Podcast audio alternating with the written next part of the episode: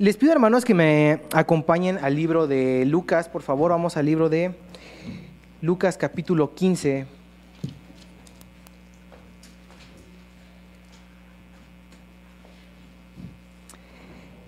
El mensaje del día de hoy lleva por título El hermano perdido.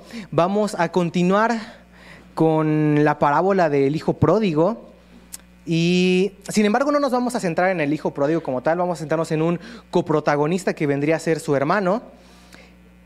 Y es una historia que me parece realmente interesante porque cuando leemos este pasaje, cuando leemos la parábola del hijo pródigo, pues nos centramos en el hijo pródigo nada más y nos limitamos a no extraer eh, enseñanza de lo demás del pasaje, ¿no? Sin embargo, me pareció muy importante este porque me parece crucial para la vida del cristiano. Y es que el título de nuestro mensaje es El hermano perdido, haciendo alusión al hermano del hijo pródigo.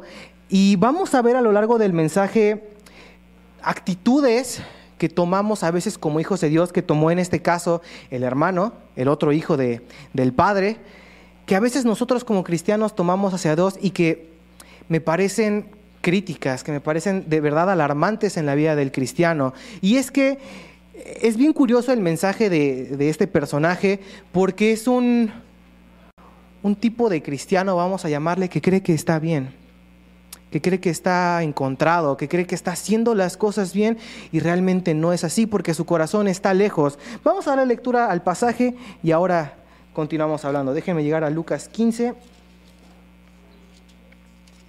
Dice Lucas 15, 25. Vamos a leer hasta terminar el, el pasaje. Dice así, y su hijo mayor estaba en el campo y cuando vino y llegó cerca de la casa oyó la música y las danzas. Y llamando a uno de los criados le preguntó qué era aquello. Él le dijo, tu hermano ha venido y tu padre ha hecho matar el becerro gordo por haberle recibido bueno y sano. Entonces se enojó y no quería entrar. Salió por tanto su padre y le rogaba que entrase. Mas él, respondiendo, dijo al padre, He aquí tantos años te sirvo, no habiéndote desobedecido jamás, y nunca me has dado ni un cabrito para gozarme con mis amigos. Pero cuando vino este tu hijo, que ha consumido tus bienes con rameras, has hecho matar para él el becerro gordo. Él entonces le dijo, Hijo, tú siempre estás conmigo y todas mis cosas son tuyas. Mas era necesario hacer fiesta y regocijarnos, porque este tu hermano era muerto y ha revivido, se ha perdido y es hallado. Y vamos a ver una primera actitud que tomó este segundo hijo, el hermano. Vamos al versículo, 10 al versículo 27, perdón.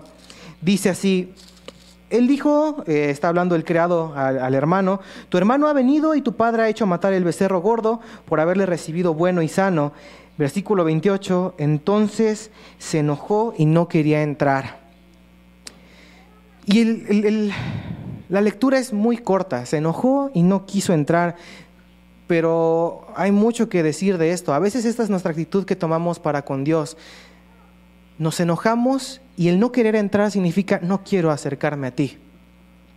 Estoy molesto, me siento defraudado, me siento decepcionado, estoy frustrado y no quiero acercarme a ti. Y esta es una actitud terrible para el Hijo de Dios. Hace un momento cantamos en alabanza que no hay nada mejor que nuestro Dios. Y te digo algo, esto es verdad, es una verdad absoluta y universal. Gloria a Dios si es verdad en tu vida, pero pregúntate, ¿esto es verdad en tu vida? ¿De verdad es Dios mejor que todo para mí? Pregúntatelo.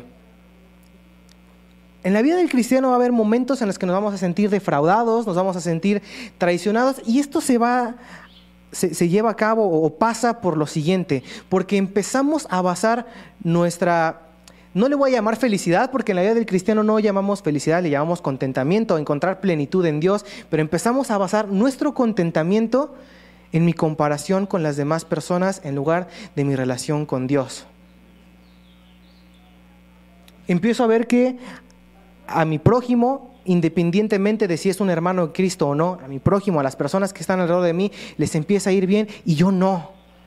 Y entonces me enojo con Dios y volteo y digo, ¿por qué, Señor? ¿Por qué a ellos sí les va bien y a mí no? Porque ese es el reclamo del hijo. ¿Por qué a él sí le haces fiesta y a mí no? ¿Y de dónde sale su enojo? Bueno, su enojo sale de la envidia. Dice el versículo 28, no, 29. Mas él respondiendo dijo al padre, he aquí tantos años te sirvo no habiéndote desobedecido jamás y nunca me has dado ni un cabrito para gozarme con mis amigos. Pero cuando vino este tu hijo, que ha consumido tus bienes con rameras, has hecho matar para él el becerro gordo. Viene de la envidia. ¿Qué, ¿Qué, vemos de aquí? ¿Dónde estaba el corazón del hijo? El corazón del hijo no estaba con su padre. El corazón del hijo estaba en poder disfrutar de esas cosas que disfrutó su hermano. ¿Por qué a él sí? Yo me porto bien y no. ¿Qué quiere decir? Hay frustración. Él dice, es que yo sí quisiera probar de aquello. Entonces yo esperaba que por no probar de aquello me recompensaras. Ah, viene de la envidia. Entonces, ¿dónde está tu corazón puesto? Tu corazón no estaba puesto entonces en el Padre. Vamos por favor a Mateo, no, primero vamos al Salmo 73, Salmo 73, 2 y 3. Y déjenme poner mi separador, si no, me tardo más. Salmo 73, 2 y 3, espero que se los pongan en la pantalla. Ya, genial. Salmo 73, 2 y 3 dice así, en cuanto a mí, Casi se deslizaron mis pies, por poco resbalaron mis pasos, porque tuve envidia de los arrogantes, viendo la prosperidad de los impíos. Me voy a permitir continuar el pasaje, dice el versículo 4, porque no tienen congojas por su muerte, pues su vigor está entero, no pasan trabajos como los otros mortales, ni son azotados como los demás hombres. Por tanto, la soberbia los corona, se cubren de vestido de violencia, los ojos se les saltan de gordura, em, logran con creces los antojos del corazón, se mofan y hablan con maldad de, hacer violencia, hablan con altanería, ponen su boca contra el cielo y su, longa, y su lengua pasea la tierra. Y esto me suena mucho a veces al cristiano. Señor, ellos blasfeman tu nombre y les va bien. Señor, ellos hacen tranzas y les va bien. ¿Y yo que me guardo? Y yo que voy a la iglesia todos los domingos como si de verdad fuera un gran logro ir a la iglesia todos los domingos. No, bravo, te la estás rifando. Señor, oro todas las mañanas, doy gracias por el alimento. No te vayas a cansar, amiguito. De verdad te estás rifando, en serio. Claro, porque mi Señor hizo poca cosa, mandó a su hijo a morir en la cruz nada más, entonces que tú ores y des gracias por el alimento es demasiado. Pero sí tenemos envidia del impío y nos llenamos la boca y nos creemos muy santos y nos creemos, no sé, no sé qué nos creemos y decimos, Señor, ¿por qué a él sí le va bien y a mí no? ¿Por qué el que miente? ¿Por qué el que no se guarda? ¿Por qué el que es un, no sé, que es un borracho, que es un promiscuo, que es esto, que es lo otro? ¿Por qué a él sí y a mí no? ¿Cuál es el problema? Que empezamos a poner nuestra mirada en un lugar distinto. Vamos ahora sí a Mateo 6:21, por favor.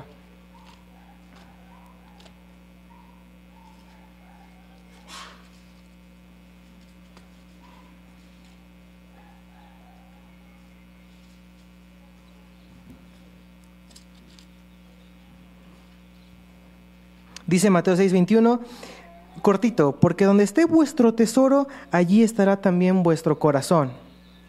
Y como, como en las matemáticas, ¿no? Podríamos decir, porque donde está tu corazón, pues ahí está tu tesoro, ¿no? ¿Dónde estaba el corazón del hijo? No estaba en estar con su padre. Estaba en las cosas que estaba disfrutando su hermano. Y eso le pasa mucho al cristiano. Se nos olvida, de entrada vamos a, plantear lo siguiente. En la parábola, los dos de base son hijos. Siempre fueron hijos. Pero tú y yo no siempre fuimos hijos. Entonces deberíamos tener una visión distinta. Yo antes era un perdido que fue encontrado.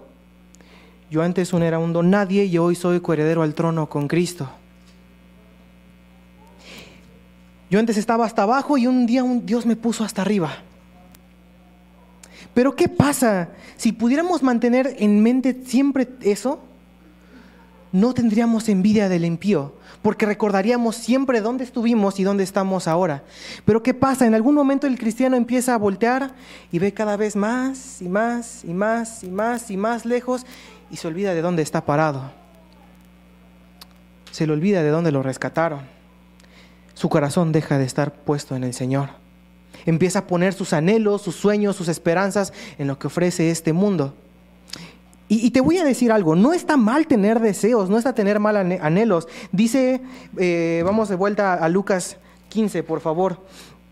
Dice el, versículo, vamos a leer desde el versículo 30. Dice, vamos a esperar que llegue en, la pantalla nada más. Dice desde el versículo 30, pero cuando vino este tu hijo que ha consumido tus bienes con rameras, has hecho, para, has hecho matar para él el becerro gordo. El padre dice, él entonces le dijo, Hijo, tú siempre estás conmigo y todas mis cosas son tuyas, mas era necesario hacer fiesta y regocijarnos porque este tu hermano era muerto y ha revivido y se había perdido y es hallado. En todo el pasaje yo no encuentro al padre diciéndole, Hijo, está mal que tengas ese deseo de tener un cabrito tú y tus amigos. No le dice que está mal. Entonces, tienes deseos, tienes anhelos, tienes sueños. Está bien, ¿cuál es el problema? Cuando esos deseos, esos sueños y esos anhelos ocupan mi primer lugar cuando empiezo a poner mi, vista más en ellos, cuando mi corazón está en esos deseos antes que en Dios. ¿Por qué? Porque de entrada, cuando, cuando tu corazón está puesto en tus deseos, aunque los consigas, te sientes vacío. De ahí que tengamos esta sociedad consumista, capitalista, donde te compraste el celular nuevo, pero al año que salió el nuevo ya quieres otro. Y no encuentras contentamiento. Porque tienes un carro, pero en cuanto ves el carro nuevo dices, ese quiero. Porque hoy te compraste, no sé, una camisa, una playera, pero vuelves a ir a la tienda y dices, ay, esta también me gusta. Y no tienes llenadera. Quieres más y quieres más y quieres más y quieres más y quieres más y te sientes vacío todo el tiempo porque tu plenitud no está basada en tu relación con Dios, está basada en las cosas que posees, está basada en tu comparación con otras personas. Porque empiezas a poner tu corazón en eso y no en Dios. Porque, cuando, porque si nuestra plenitud estuviera basada en nuestra relación con Dios, si no tienes, estás contento porque sabes que Dios te hizo más grande que lo que este mundo diga. Que tu propósito ya no es ser alguien en esta vida. Tu propósito es ser alguien para Dios. Y eso es algo que se le olvidó al, al Hijo. Nosotros olvidamos para qué fuimos hechos, para qué fuimos rescatados, para qué fuimos salvados. Se nos olvida que ya no somos un pecador más. Soy un pecador que ha sido justificado. Gran diferencia hay ahí. Porque antes yo merecía el infierno y ahora soy corredero al trono con Cristo. Si hemos creído en nuestro Señor como nuestro Salvador, yo ya no tengo que decir merezco el infierno porque he sido justificado y he sido salvado, merecía el infierno. Pero se nos olvida y empezamos a poner nuestro corazón en otras cosas. Y nos pasa como al hijo y empezamos a reclamarle a Dios y le decimos, es que tú no me ayudas, es que ya para qué te pido. Y caemos en esta tendencia hipócrita, o no, no hipócrita, perdón, incrédula, de ya no querer pedirle a Dios. Es que para qué le pido si de todos modos no me va a dar. ¿Para qué le pido si no me responde? Si siempre me dice que no y caemos en incredulidad. Y no puede ser que vivamos en incredulidad porque entonces seríamos hipócritas, porque entonces ¿cómo puedo creer que Dios me salvó del infierno y no puede saciar mi corazón? Entonces tal vez no le he creído del todo. Entonces deberíamos replantearnos en quién he creído. ¿Quién es mi padre? Porque no es el dueño de una hacienda muy grande y mucho dinero, es el dueño de todo el universo. De hecho, no es su dueño, es su creador. Y si quisiera lo borra ahorita todo y hace uno nuevo y hace 20 mil universos y el multiverso de Marvel se queda corto al lado, al lado de él. Ese es nuestro Señor y tenemos incredulidad a la hora de pedirle. Y nos sentimos, ese es nuestro Señor, y nos sentimos con el derecho de intentar chantajear a nuestro Señor. Es que yo te sirvo, es que yo te busco, es que Señor, yo me he guardado para ti. Ya, te sientes en posición de chantajear a tu Dios como si no hubiera hecho suficiente por él suficiente por nosotros. Y sí me siento en posición de chantajearlo, decirle, pues es que ya para qué te pido si de todos modos no. Interesante. ¿Qué postura tomamos delante de nuestro Dios? como si pudiéramos tutearnos con nuestro Señor. ¿Esa es la actitud que ha tomado el cristiano? ¿Y sabes qué es lo peor? Que a veces le pasa al cristiano y que le estaba pasando al hijo. Que siendo hijo no estaba viviendo como hijo. Pudiendo, él dice el versículo, 30, el, el versículo 31, Hijo, tú siempre estás conmigo y todas mis cosas son tuyas. Eso quiere decir que si el hijo hubiera querido, hubiera podido disponer de esas cosas. Pero nunca lo hizo. Se le olvidó que era hijo.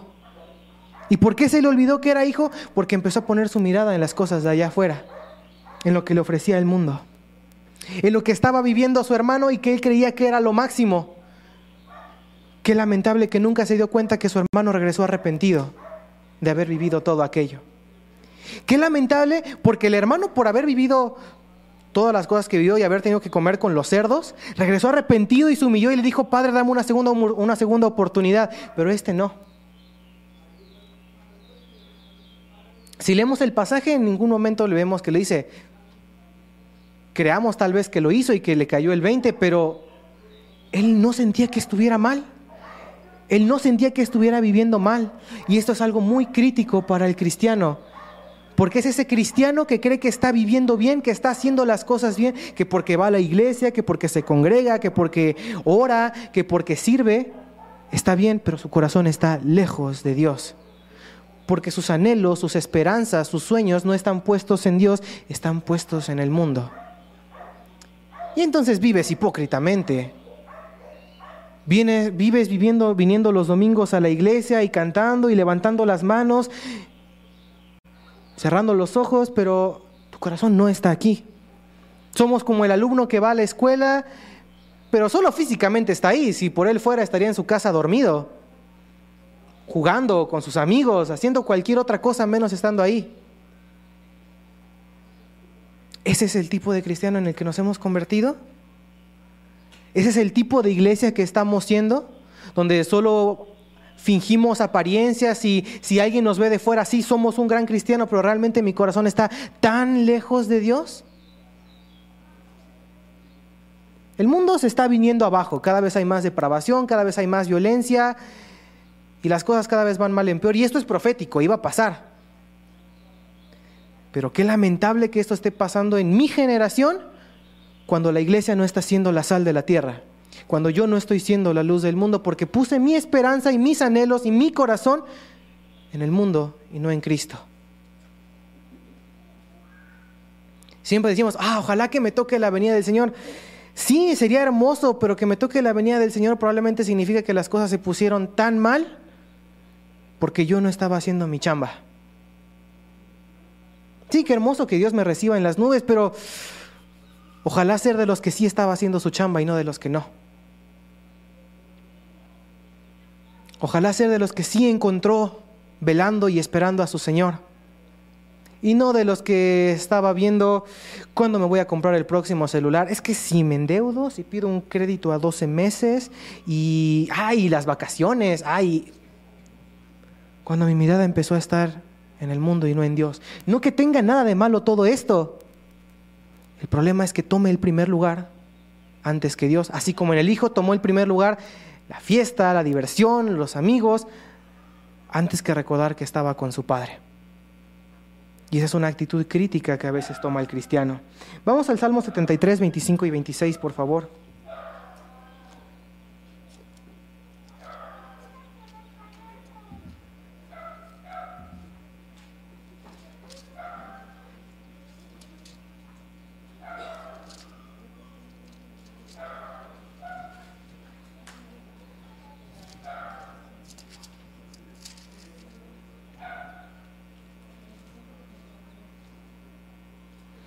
Dice versículo 25, ¿a quién tengo yo en los cielos sino a ti? Y fuera de ti nada deseo en la tierra. Mi carne y mi corazón desfallecen, mas la roca de mi corazón y mi porción es Dios para siempre. ¿Podríamos decir un amén a eso? ¿Genuino?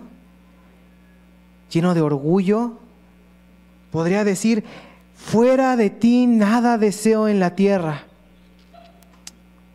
¿Podríamos? Si es así, gloria a Dios. Pero, ¿será que sí?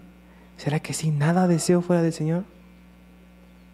Si es así, de verdad, gloria a Dios, pero yo creo que muchos anhelamos aún cosas.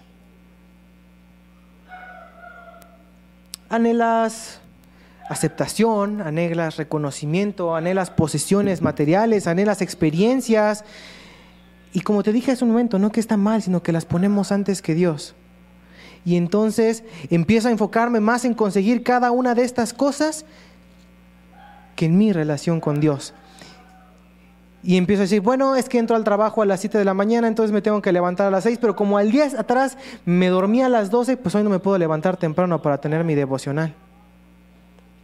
Ahí lo tengo a lo largo del día, si es que lo tengo. Ay, me quedé dormido, rápido me baño y vámonos. Y ya no oré. Entonces, les estoy, entonces todas mis cosas, todas mis prioridades, no es Dios. Empecé a poner la vista en otro lugar. Me empezó a llenar más, me empecé empecé a dejarme de sentir pleno en Dios y empecé a buscar plenitud en otro lugar. Y mi día a día se empezó a basar en lo que este mundo me decía que tenía que basarse. En esa meta insuperable de supérate a ti mismo, llega más lejos, tú puedes, tú eres lo máximo y pues, la verdad no. Y esto es un problema porque realidad, siempre vas a encontrar a alguien en una situación mejor que tú. Hay más de 8 mil millones de personas en la Tierra. Seguro que cientos, miles o tal vez millones de personas están en una mejor situación que tú. Una mejor economía, una mejor educación, más conocimientos, un mejor trabajo, una mejor residencia, un mejor carro, mejor ropa, mejor posesiones, mejor apariencia. Seguro que sí. Segurísimo. Nada más volteamos a ver a algunos actores y dices, ese soy yo. Y pues no soy yo, ¿verdad? Decimos, yo quisiera ser ese. Si nos, si nos, pasamos la vida comparándonos y basando nuestro contentamiento, nuestra plenitud en comparación a los demás, jamás lo voy a lograr. Y voy a vivir frustrado y voy a vivir reclamándole a Dios y voy a vivir sin tener una relación real con Dios. Si en cambio, si volteo a ver a Dios y empiezo a entender que mi porción es Dios y que mi recompensa no está en esta tierra, sino está en el cielo, entonces soy más rico que todos en este mundo. Entonces, ¿qué importa si no traigo el celular de gama más alta, si no traigo la ropa más fina, si Dios fue a preparar una mansión para mí en el paraíso? ¿Qué importa si mi casa no es la que yo deseo aquí en la tierra, si Dios preparó una mansión para mí en el paraíso?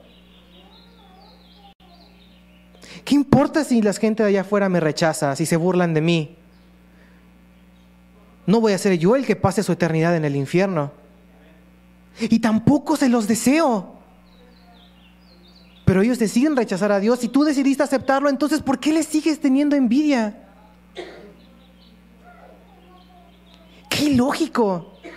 Vamos a poner un ejemplo aquí en la tierra, que le tengas envidia a un hombre rico que está en la cárcel. ¿De qué le sirve estar en la cárcel y ser rico?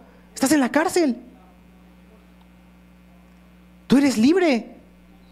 Y no libre en lo que dice este mundo, eres libre en Cristo. ¿Por qué sigues teniendo la envidia al inconverso, al impío? Porque tu pie está constantemente dispuesto a resbalar cuando ves que Él prospera. Pon tu mira en Dios. Entonces tal vez nuestro contentamiento sería genuino y no iría por la vida deprimido, triste es que Dios no me da, es que no tengo, no, es que yo no puedo, no. Dios es mi Padre, entonces tengo todo y me sobra.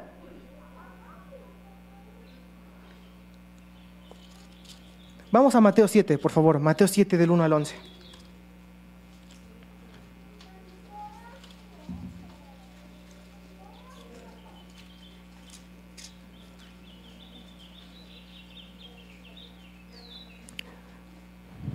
Perdón, Mateo 7 del 7 al 11 va a ser, no del 1.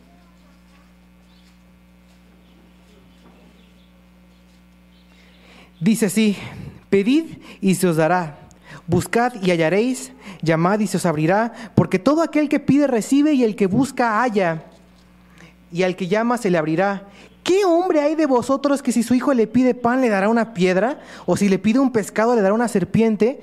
Pues si vosotros, siendo malos, sabéis dar buenas dádivas a vuestros hijos, ¿cuánto más vuestro Padre que está en los cielos dará buenas cosas a los que le piden? Así todas las cosas que queráis que los hombres hagan con vosotros, así también haced vosotros con ellos, porque esta es la ley y los profetas. Si, aprendemos a reconocer quién es nuestro Dios, ¿por qué le voy a tener envidia al impío? ¿Qué Dios no será bueno? ¿No será dadivoso para con sus hijos? ¿No habrá dado un sacrificio lo suficientemente grande como para que tenga amor para con sus hijos? ¿Que no lo demostró ya en la cruz? ¿Por qué seguimos con incredulidad? ¿Por qué seguimos envidiando tener esa vida que tiene el impío? Yo creo que si le pedimos, Dios sí nos va a dar. El problema es que no creemos. Y le pedimos como, pues si a lo mejor quisieras tú, Señor, en tu voluntad darme, casi casi diciendo, pues mira, chicle y pega a Dios chicle y sí me lo das. No voy con fe. Voy ahí como que tanteándole, sí, no, tal vez. Y ese es el segundo problema que tuvo el hijo. Se le olvidó que era hijo. Si tal vez él hubiera ido a pedir en algún momento, oye papá, pues la verdad, tengo ganas de hacer una fiesta con mis amigos, porque eso es lo que él menciona en el pasaje que quería. Pues probablemente el padre le hubiera dicho que sí, porque el hijo no menciona que fuera un mal hijo. Dice, he estado siempre contigo y he trabajado para ti y te he obedecido en todo. Probablemente el padre hubiera tenido, hubiera tenido una buena dádiva con él. ¿Cuál es el problema? Que el hijo nunca fue a pedirle. Nunca se creyó que era hijo. Vivió toda su vida como un trabajador olvidando que era hijo. Y a veces el cristiano hace lo mismo, vive creyendo toda su vida que es simplemente un trabajador más de Dios y no un hijo de Dios. Le sirves, trabajas para Él, le buscas, compartes el Evangelio, pero no hablas con Él. Pero no le cuentas tus frustraciones, no le cuentas tus, tus aspiraciones, tus deseos vas a Él, no sé, como con incredulidad, con miedo, como si nuestro Dios fuera un Dios pobre que no tuviera para para saciar nuestra alma y nuestro corazón. El hijo no gozó de ser hijo nunca. No al menos hasta que tal vez tuvo esta plática y tal vez después las cosas cambiaron. Pero antes de esto, ¿y por qué esperar tanto tiempo para empezar a gozar ser hijo de Dios? ¿De verdad tengo que esperar hasta la eternidad? Yo creo que no. Yo creo que hoy yo ya soy hijo de Dios. No hasta que el Señor venga por su iglesia y se cumpla el milenio y llegamos a la eternidad. No. Yo creo que desde que yo creí en Jesús como mi Salvador, yo ya soy hijo suyo.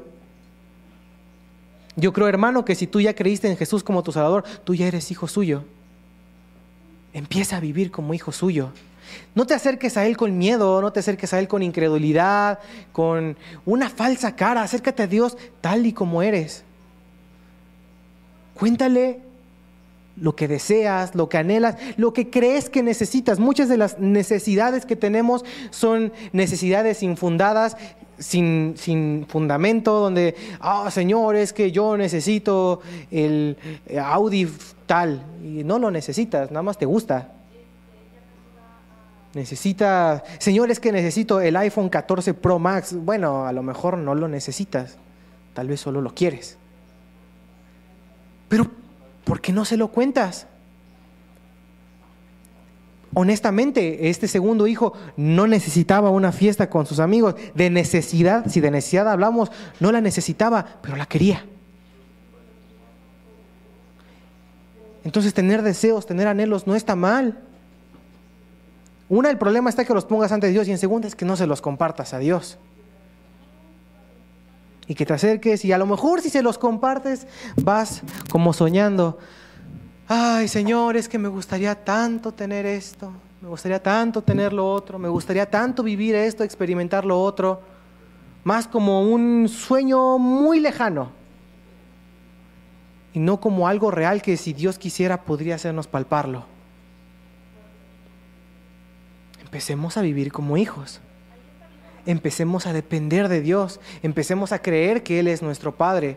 Que no es un, Dios ahí chiquitito que a veces puede, a veces no puede. Que sí pudo salvarme. Pero pues nada más, ¿no? Y esto es un problema porque muchas veces esto pasa en el Hijo de Dios porque no conoce a su Dios. Porque no pasamos tiempo conociendo a nuestro Dios. Venimos y cantamos que, ah, sí, mi Dios es grande, mi Dios es todopoderoso, mi Dios es mi Salvador, Él es mi primer amor, Él es misericordioso, Él es bueno. Pero pues nada más de dientes para afuera, porque si en mi día a día esto fuera verdad, dependería de Él constantemente. Así como un niño depende de su mamá y de su papá para todo. Un niño quiere agua, va y le pide a sus papás. ¿Por qué? Porque a lo mejor el garrafón está muy alto y él no se puede servir. Un niño tiene hambre y va y le dice, mamá, papá, tengo hambre.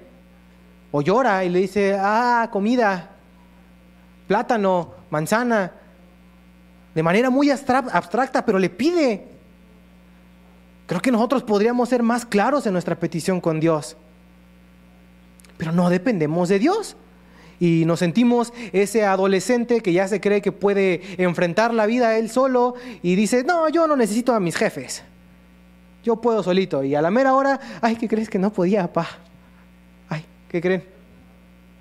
Que ya no, ya no aguanto el ritmo de esta vida llamada ser adulto independiente.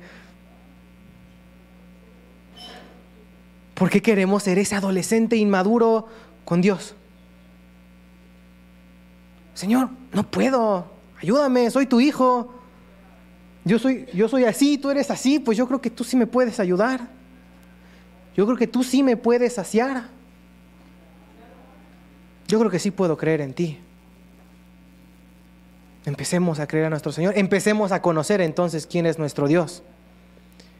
Si supiéramos quién es nuestro Dios, si supiéramos que fue el mismo que liberó a Israel de Egipto, que partió el mar en dos, que hizo que las murallas de Jericó cayeran, que le dio incontables batallas a su pueblo, que hizo que David venciera al gigante, que hizo que un pecador hoy se llame hijo de Dios, entonces tal vez tendría más fe en Él. Entonces tal vez empezaría a depender más de Él. Dice de vuelta Lucas 15:31.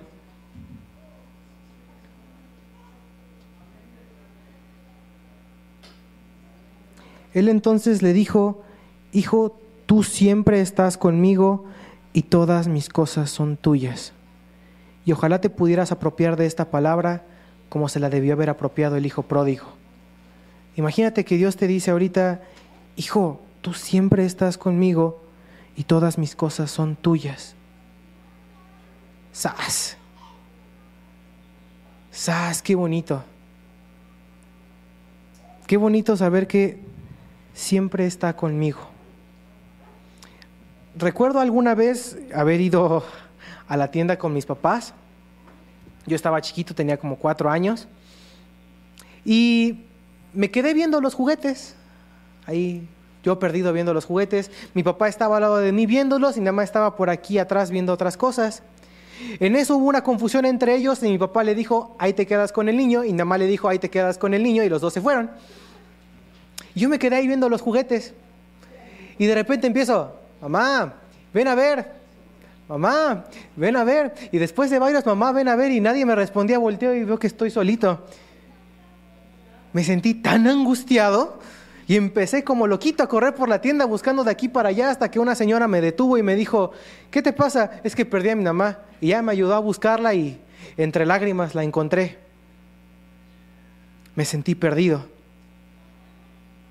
Y no saben el alivio que sentí cuando mi mamá me encontró. No importa dónde estuviera, si mi mamá estaba conmigo, yo estaba bien. Pues así debería pasarle al Hijo de Dios. No importa dónde esté, no importa en qué situación me encuentre, si Dios está conmigo estoy bien.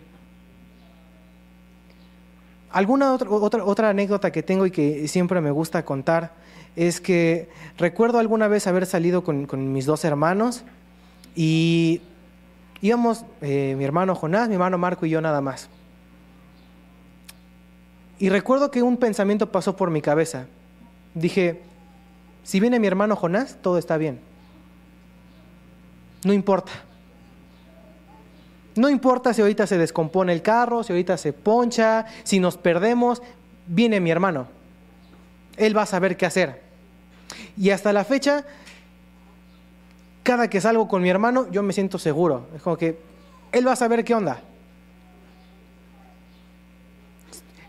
alguna vez por ir jugándole al vivo en el carro, iba muy rápido, tuve que frenar porque no vi un tope, todo el carro se me colió, terminé atravesado en la carretera, me tuve que orillar, estaba todo pálido, estaba todo pálido, todo nervioso. Lo primero que hice fue hablarle a mi hermano, oye carnal, ¿qué crees que me pasó esto?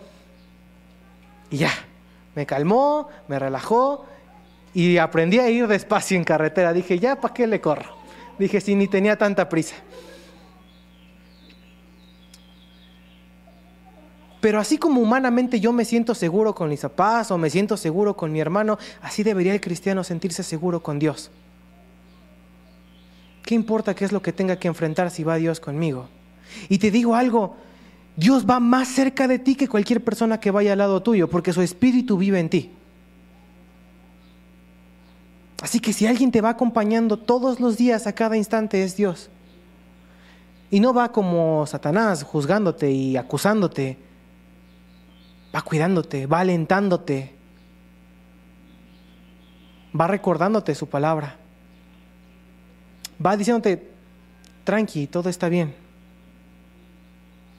Pero por alguna razón el cristiano olvida eso y se deja de sentir seguro al lado de Dios se le olvida que Dios va al lado de él. Al hijo se le olvidó que siempre estaba con su papá.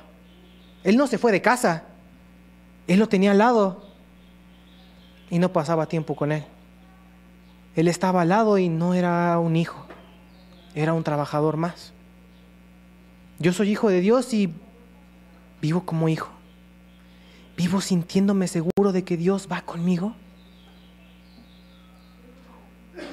Si tengo que salir por la noche, ¿voy con miedo o voy pensando, Dios va conmigo? No temeré a lo que el hombre me pueda hacer. Cuando la cartera está vacía, me siento seguro, digo, si, si los padres dan buenas dádivas a sus hijos, ¿qué no Dios dará buenas dádivas a mí? cuando me siento triste, cuando me siento solo, cuando me siento abandonado, cuando siento que todos me dejaron atrás, cuando siento que en esta carrera llamada vida soy el único que se va quedando y se va quedando y todos prosperan y todos avanzan y yo sigo estancado, puedo decir, pero estoy bien porque Dios está conmigo. No que caiga en la mediocridad, sino que no caigo en la frustración y digo, pero Dios va conmigo. Porque yo no tengo que avanzar tan rápido como avanza mi hermano tal vez. Tampoco me detuve, tampoco empecé a ir para atrás. Pero tampoco me frustro, ni, ni, ni, lloro, ni me deprimo, porque sé que Dios está conmigo. Porque sé que todas sus cosas son mis cosas ahora. Porque así cuando vivo en casa mi papá y si mi papá tiene un martillo, me da permiso de usar su martillo, pues así también, así también Dios. En casa mi papá tiene un, un espacio bien definido donde guarda toda su herramienta. Y yo a veces necesito ocupar pinzas o necesito ocupar cinta o necesito ocupar algo. Y él no me dice, eh, no, estas son mis pinzas, ¿eh? No, no, no, no, no, estas son mis cosas. Él dice, sí son mis cosas, pero las comparto contigo úsalas, dispón de ellas. No sabes cómo usarlas, te enseño a usarlas. Pues yo creo que si Dios es dueño del universo, podría hacer lo mismo con sus hijos. Podría saciar mi corazón cuando se sienta vacío, cuando se sienta frustrado. Podrá llenarme de gozo cuando me siento triste. Podrá llenarme de valor cuando me siento temeroso. podrá acompañarme a donde sea que yo vaya. Como hijos de Dios deberíamos apropiarnos de esta palabra. Tú siempre estás conmigo y todas mis cosas son tuyas. Entendiendo esto, yo no tengo miedo de pedirle cosas a mi papá. Oye papá, es que necesito un poco de cinta. Sí. Ahora que estoy estudiando, a veces necesito materiales y no tengo problema en acercarme a mi mamá y decirle, mamá, es que necesito unos plumones, ¿me prestas de los tuyos? Me dice, sí, ten. Úsalos. Y no me los cobra, no me dice, ah, pero me los pagas, ¿eh? Pero necesito una, una cajita nueva de plumones. ahí están. Si me adueño de esta palabra, así debería acercarme con Dios.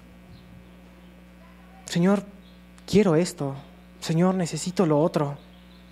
Señor, a lo mejor de verdad no lo necesito, pero de verdad lo quiero. De verdad lo deseo. Te pongo este deseo a ti. No permitas que tome el primer lugar en mi vida, pero te lo entrego, por eso lo pongo a tus pies. Señor, si quiero esa, si quiero esa playera, si quiero esa camisa, si quiero esos zapatos, si quiero ese reloj, si quiero esa X cosa que tú desees. Si quiero ese viaje, si quiero ese paseo. Y te lo vengo a pedir porque creo que tú me lo puedes dar. Si empezamos a, vivir como hijos, si empezamos a dejar de estar perdidos como lo estaba este hijo, tal vez nuestra vida cambiaría radicalmente. Tal vez no seríamos millonarios, pero sí estaríamos contentos. Y si la gente nos vería, diría, ¿por qué estás tan feliz? Porque mi tesoro no está en esta tierra, está en el cielo. ¿Por qué estás tan feliz? Porque tengo un Padre que me da todo lo que es suyo. Porque no tengo que sentirme solo nunca más. Vamos a orar para terminar, hermanos. Señor, te doy gracias, Padre, porque, porque eres bueno, Señor. Te doy gracias, Padre, porque porque creo que tú estás siempre con nosotros, mi Dios. Porque creo, Padre, que puedo clamar a ti, que tú vas a responder, Señor. Porque creo que puedo acercarme confiadamente a ti y me vas a abrir la puerta, mi Dios. Te pido, Padre, que podamos adueñarnos de esta palabra, mi Dios, que podamos empezar a vivir como hijos, dependiendo de ti, Padre, y no como, como trabajadores nada más, como personas ajenas a ti, Señor. Te pido, Padre, que lo que hablé el día de hoy haya sido tu palabra únicamente, mi Dios, que hayas guardado mis palabras, que haya sido edificación para tu congregación, Señor, como lo fue para mí, mi Dios. Te pido, Padre, que tengas cuidado de este tiempo, que tengas cuidado de la semana, Señor, y que a lo largo de esta, mi Dios, podamos vivir dependiendo de ti, sabiendo quién eres tú para nosotros, Señor. Nuestro Padre amoroso, mi Dios, nuestro Dios Todopoderoso. Te pido todo esto, Padre, en el nombre de mi Señor Jesús. Amén.